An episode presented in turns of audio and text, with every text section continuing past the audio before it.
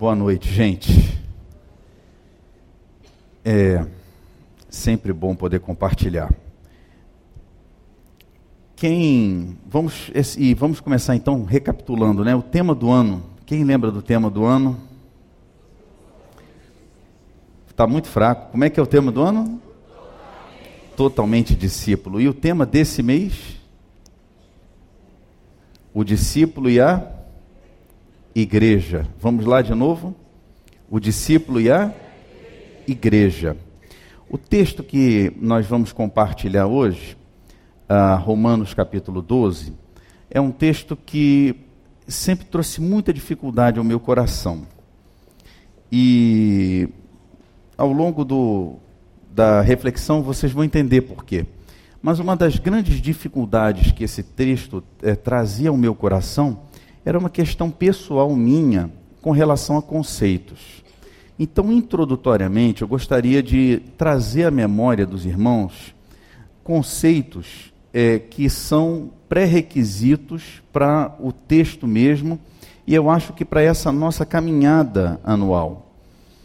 É, lembrando que, como nós estamos estudando sobre igreja esse mês, nada mais adequado do que estudar Paulo, as epístolas paulinas, porque Paulo escrevia para igrejas. Igrejas como a nossa igreja, igreja que estava em Roma, que se reunia na cidade de Roma e nas demais cidades. Paulo era, sem dúvida, o maior especialista, ser humano especialista do Novo Testamento em igreja, considerando o ser humano. E o Espírito Santo, como é Deus, né? Hoje é o nosso maior especialista, aquele que nos ensina todas as coisas. Então, hoje, nós temos esse recurso para aprender sobre discípulo e igreja, o Espírito Santo e as epístolas paulinas. E lembrando que quem é o discípulo? Discípulo, gente, é uma palavra que a gente extrai da Bíblia que tem um significado daquele que se dedica à aprendizagem, aquele que segue alguém que é a sua figura é, de exemplo, que tem um mestre, que tem alguém que é o, aquele a quem ele procura imitar. Por isso Paulo diz que se, ele diz ousadamente: sejam meus imitadores como eu sou de Cristo. Porque Paulo era um discípulo de Cristo. Então Cristo é para nós o nosso mestre. Por isso ele diz: ninguém a ninguém vocês devem chamar de mestre, porque nós só temos um mestre e somos todos então discípulos desse mestre. Ser discípulo é ser um aprendedor, um seguidor, um imitador de quem? Se você é cristão, necessariamente de uma única pessoa, de Jesus. Não é de nenhum apóstolo, não é de nenhum pastor, não é de nenhuma denominação, não é necessariamente numa igreja local específica. Deus te plantou aqui nesse momento, mas Ele pode te levar num outro momento para um outro lugar. Mas o seu foco de discipulado é Jesus. Precisamos ter isso muito claro na nossa mente. E precisamos também ter muito clara a ideia de igreja. Essa palavra igreja é uma palavra que vem do grego também, quase que praticamente transliterada, e que tem um significado no grego de assembleia. Por quê? Porque os gregos tinham lá na democracia deles, que é muito diferente da nossa, a, o costume de quando tinham que decidir alguma coisa, eles se reuniam na praça da cidade. O arauto chamava aqueles que estavam qualificados para participar da assembleia. Esse arauto convocava a assembleia, chamava para fora, esse é o significado da palavra, para fora das casas e reunia na praça central as pessoas para que elas pudessem tomar ciência da pauta do que seria decidido. Então a ideia, Jesus, quando. E aí Jesus faz isso de forma intencional, é isso que a gente precisa entender. É que a igreja que Jesus fundou, ele entendeu que era uma reunião de pessoas, uma assembleia, e a imagem que ele usa é a imagem de uma reunião numa praça pública. E não num recinto fechado.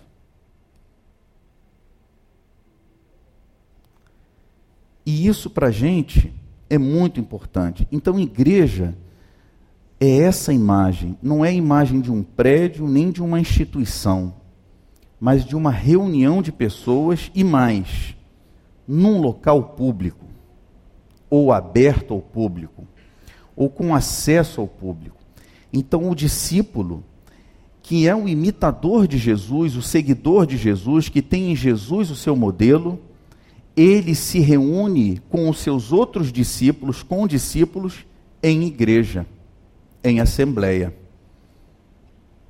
E aí nós podemos, de, das mais variadas formas, estudar o relacionamento do discípulo e da igreja. Agora eu queria projetar uma imagem, eu tive viajando com a Marta no ano passado, a imagem de uma igreja.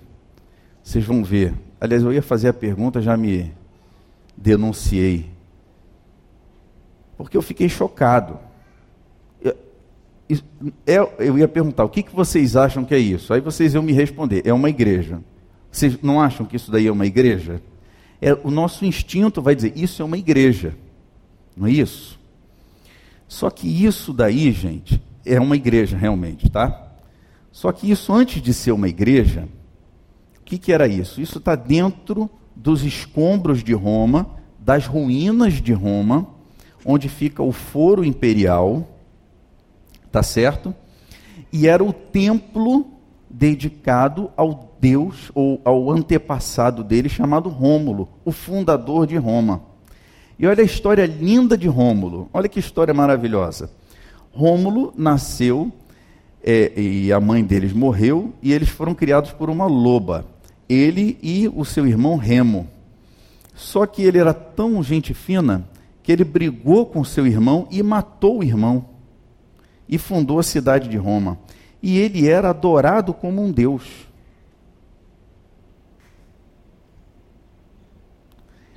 Depois que acabou a perseguição cristã, depois do quarto século, ou seja, depois do ano 325, os cristãos que foram oficializados como religião do império passaram a usar templos pagãos, isso é um templo pagão dedicado a Rômulo, para se encontrar. E aí passaram a chamar esses prédios que hoje a gente chama de igreja como igreja. Para você ver como nós ao longo do tempo fomos distorcendo os conceitos bíblicos, conceitos que a própria Bíblia deixou para nós que o próprio apóstolo Paulo, especialista em igreja, e o Espírito Santo deixaram para nós. E eu estou dizendo isso por quê? Porque daí a nossa dificuldade, muitas vezes, de ler um texto. Romanos, até o capítulo 11, vai tratar de pecado, do estado da humanidade, da queda da humanidade, da salvação, da justificação pela fé vai tratar desses temas. A partir do capítulo 12, ele muda a temática.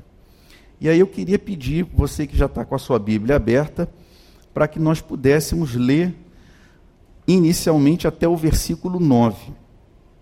E ele diz assim, na NVI: Portanto, irmãos, rogo-lhes pelas misericórdias de Deus que se ofereçam em sacrifício santo e agradável a Deus. Este é o culto racional de vocês. Não se amodem ao padrão deste mundo, mas transformem-se pela renovação da sua mente, para que sejam capazes de experimentar e comprovar a boa, agradável e perfeita vontade de Deus. Por isso, pela graça que me foi dada, digo a todos vocês: ninguém tenha de si mesmo um conceito mais elevado do que deve ter mas ao contrário tem um conceito equilibrado, de acordo com a medida da fé que Deus lhe, lhe concedeu. Assim como cada um de nós tem um corpo com muitos membros, e esses membros não exercem todos a mesma função, Assim também em Cristo, nós que somos muitos, formamos um corpo. E cada membro está ligado a todos os outros. Temos diferentes dons, de acordo com a graça que nos foi dada. Se alguém tem o dom de profetizar, use-o na proporção da sua fé. Se o seu dom é servir, sirva. Se é ensinar, ensine. Se é dar ânimo, que assim faça. Se é contribuir, que contribua generosamente. Se é exercer liderança, que a exerça com zelo se é mostrar misericórdia, que o faça com alegria. Vamos parar por aqui por enquanto. Se der, a gente avança. Se não der, não tem problema, vocês vão entender. E aí eu ficava em crise. Que história é essa de culto racional? Porque culto, Paulo vai usar uma linguagem para os romanos que os romanos na época entendiam mas que hoje talvez a gente não entenda. Por quê? Porque quando nós falamos de culto, nós achamos que isso aqui é culto. Essa reunião nossa aqui, nós chamamos de culto.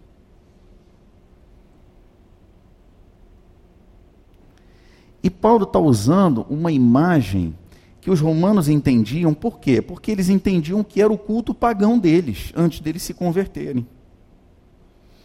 E era uma imagem que também servia para o judeu, porque o judeu também entendia o que era o culto pagão, o culto judaico. Aí eu peço para botar outra imagem, que é a do tabernáculo de Moisés.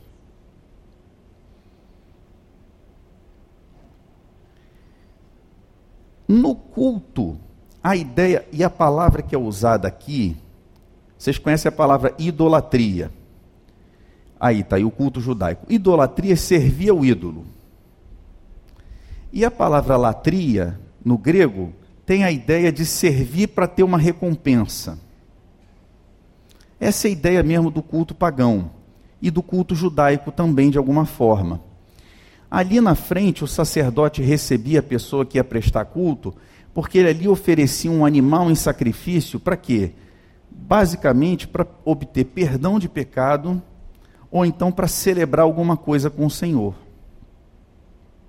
Então, essa palavra que vai aparecer aqui do culto racional, ela está ligada a essa ideia de oferecer um sacrifício.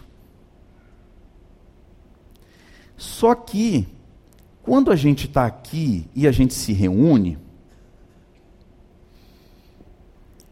a gente esquece muitas vezes que sacrifício de salvação ou sacrifício para perdão de pecados é uma coisa que Jesus ofereceu na cruz por nós.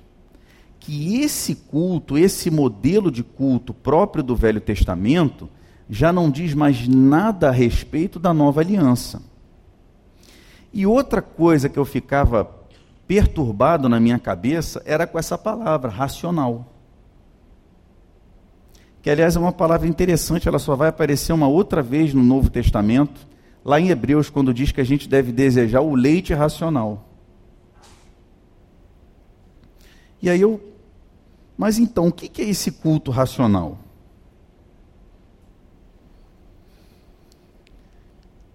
Se a gente pegar e ler o texto de novo, o primeiro versículo, Paulo diz assim: Eu exorto vocês, ou eu peço a vocês, clamo vocês, é a ideia desse verbo. Pela compaixão de Deus, melhor do que misericórdia, que vocês se ofereçam, ofereçam os seus corpos em sacrifício vivo, santo e agradável a Deus. E aí no original diz assim: o culto racional de vocês. O objeto direto é um só. Que vocês ofereçam um sacrifício vivo, santo e agradável, o culto racional. E aí, quando a gente começa a ler o texto inteiro do capítulo 12, o que eu entendi foi o seguinte: esse é um princípio que a gente usa para interpretar a Bíblia. A Bíblia, ela explica ela mesma. Paulo depois vai dizer, na sequência do texto, o que ele quer dizer com culto racional. Então, no primeiro ponto, é que a nossa vida deve ser toda ela um culto racional. Não se trata de uma reunião. Ele diz: ofereçam a vida de vocês como um sacrifício vivo, santo e agradável.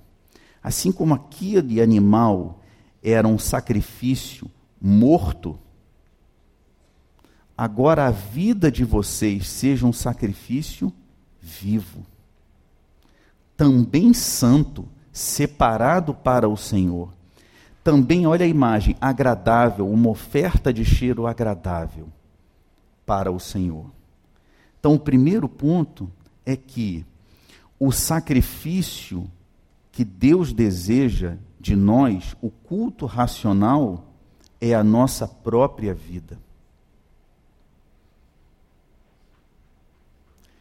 Mas de que maneira ou em que condições isso vai acontecer?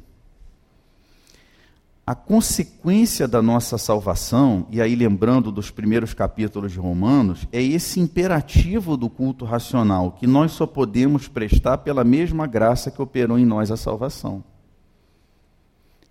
Ele vai dizer isso. É a graça de Deus que vai operar em nós os dons que vai permitir em nós o culto racional. Esse culto racional, essa latria, é um ato de, de adoração oferecida a Deus. Então, o serviço que os cristãos devem oferecer consiste em ordenar suas vidas interiores e a conduta exterior de tal maneira que sejam distintos do mundo e que correspondam à vontade de Deus. Esse é o sacrifício vivo que devem oferecer. Paulo está usando um termo que era corrente na filosofia dos seus dias. Se o homem ouve a voz da razão, ele deve reconhecer que esse é o verdadeiro serviço a Deus. Por isso que no verso 2 ele diz que nós, e essa é uma demanda daquela época e uma demanda atual, nós não podemos ter a visão de mundo que o não crente tem, que o incrédulo tem porque nós temos não temos afinidade alguma com as pessoas que não têm Deus no coração. Mas que a cada dia precisamos ser transformados pela renovação da nossa mente. Essa é a condição. Para prestarmos um culto racional, precisamos então nos submeter a esse processo de mudança de mente. Se o culto racional é a nossa própria vida, o oferecimento dos nossos corpos em sacrifício vivo, santo e agradável é a nossa vida, a condição é que nós precisamos nos submeter a esse processo de mudança de mente diariamente, para que a cada dia nós sejamos mais diferentes de como éramos antes da nossa conversão e cada dia mais semelhantes, mais discípulos, mais totalmente discípulos, mais parecidos com Jesus. E aí, Paulo vai começar a tratar da nossa relação interpessoal como igreja. E usar uma imagem que ele usa recorrentemente nas suas epístolas, que é a imagem do corpo. Dizendo primeiro que ele nos fez limitados. Lá no verso 3. Só Deus é Deus, só Ele não tem limites. Por isso ele vai dizer: ninguém se sinta orgulhoso, pense muito mais de si mesmo. Ele usa um jogo de palavras, ninguém faça uma avaliação de si superior ao que é mesmo. Reconhecer então os seus próprios limites é reconhecer a minha natureza humana quando eu reconheço os meus limites. A fé é um dom de Deus que ele graciosamente distribuiu a todos, assim que a nossa, medida, a nossa fé é a medida e Deus distribuiu fé na mesma medida para todos, salvação e vida com comunhão com eles. O que ele está dizendo é o seguinte: na comunidade dos santos, não tem maiores e menores, não tem fé maior e fé menor. Então todos nós somos igualados na medida da fé. Para que ninguém se ache melhor do que o outro, nem pior. Mas que todos nós tenhamos uma visão equilibradas, uma visão equilibrada de nós mesmos e uns dos outros. Porque isso vai nos dar clareza também, se clareza de que um, nós somos limitados e dois, versos 4 e 5, de que nós agora somos interdependentes. E aí entra o culto racional na igreja. Por quê? Porque o culto racional é em algum em, em, em medida, porque a gente lá na frente vai ver a partir do verso 9, o amor, mas em medida a administração dos dons que o Senhor deu, distribuiu a cada um. E aí, quando eu conheço, por exemplo, vamos lá, porque nós não podemos aqui, mas por exemplo, a partir do momento em que eu tenho um conceito exato de mim mesmo, segundo a medida da fé que me foi dada, se eu tenho o dom de profetizar, devo usá-lo na proporção da fé. Ou seja, o que, que ele quer dizer com isso? Profetizar segundo a vontade de Deus e não falar segundo a minha cabeça. Se o meu dom é o dom de ministério, diaconia aqui, então que eu sirva. E a palavra diaconia significa servir a mesa. Se o meu dom é do serviço, lavar o banheiro, não está ali no, no, na recepção, no estacionamento, é o dom de ministrar serviço, que então sirva. Se o meu dom é de ensinar, diferente da profecia, mas do conhecimento para o ensino, então que o irmão ensine. Não guarde o seu dom. Isso é culto racional. Se é encorajar ou exortar, é a mesma palavra que é usada para o Espírito Santo Consolador. Que o irmão faça isso. Se é compartilhar ou contribuir, a palavra aqui usada, que faça isso com liberalidade, com generosidade.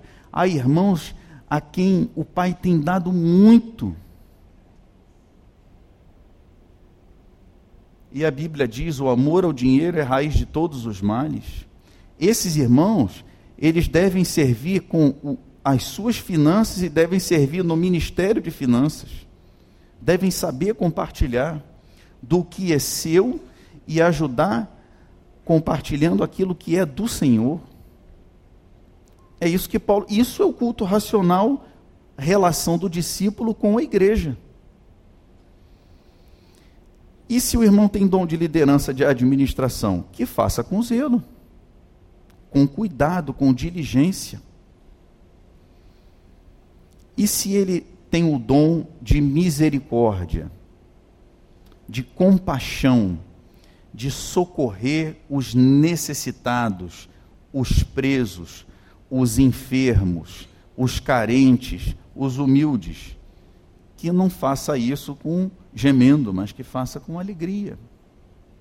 Então, Paulo vai explicando o que é oferecer a vida em sacrifício, o que é o culto racional, qual é a condição do culto racional a razão da nossa interdependência e como Deus nos coloca como discípulos dentro do corpo, para que possamos então viver uma vida de discípulos em culto racional.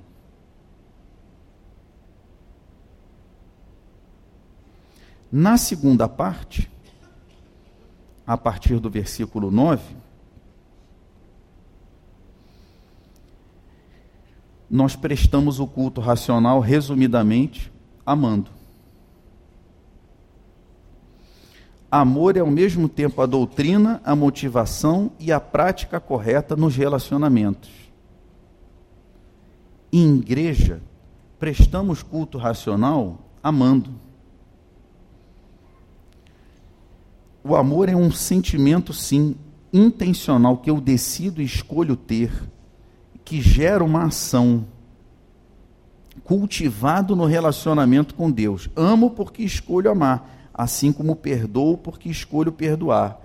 E quem me capacita para isso é Deus. Eu não sou capaz nenhum nem de outro, mas o Espírito de Deus que habita em mim é quem me dá a capacidade de amar corretamente. Lá no verso 9, ele diz assim: O amor deve ser sincero. Odeiem o que é mal, apeguem-se o que é bom. O que está querendo dizer assim é: a gente deve odiar excessivamente aquilo que é mal. E deve ter uma união íntima, como se casar com aquilo que é bom. Isso é culto racional. Paulo vai explicando o que é para nós o culto racional. E a gente pode resumir o que ele é amor nesses versículos aí. Ele vai falar em sinceridade, santidade, bondade, honra mútua, zelo, fervor espiritual, serviço, alegria, esperança, paciência, perseverança, liberalidade, hospitalidade, benignidade, humildade. Agora, queridos, eu só para encerrar realmente, eu estava meditando, isso nem está aqui. A palavra racional, que aparece só duas vezes na Bíblia, no leite racional e aqui, eu vou citar para os irmãos entenderem, os irmãos vão entender. Ela é, a palavra grega é logikos ou lógicos, de lógico. Certo? Entenderam? Que é a mesma palavra da mesma raiz de logos. Quem é Logos? Logos é aquele que João diz que é Jesus, que é o Verbo, que é a palavra. Então, você sabe o que esse texto diz para mim? Que prestar um culto racional é encarnar a palavra de Deus em nós. Aí fecha. Quando eu, discípulo, encarno a palavra de Deus em mim, porque eu me coloco debaixo, me submeto ao Espírito Santo de Deus. Vivo o Evangelho, nego a mim mesmo, sigo a Jesus, me relaciono com a igreja, com os meus irmãos, encarnando a palavra de Deus, Jesus em mim. Aí eu presto um culto racional. Por isso, nós precisamos nos colocar em todo o tempo debaixo do Espírito, para que Ele nos governe em tudo, em cada palavra, gesto e pensamento, para que nós recebamos e transmitamos graça. Praticar amor é o grande desafio. Cultivar o amor em nós e transbordar o amor a partir de nós. Esse é o nosso culto racional, o nosso grande desafio. A ministração mútua dos dons e também do maior dos dons, que é o amor. Obrigado. Que Deus nos abençoe. Amém? Amém.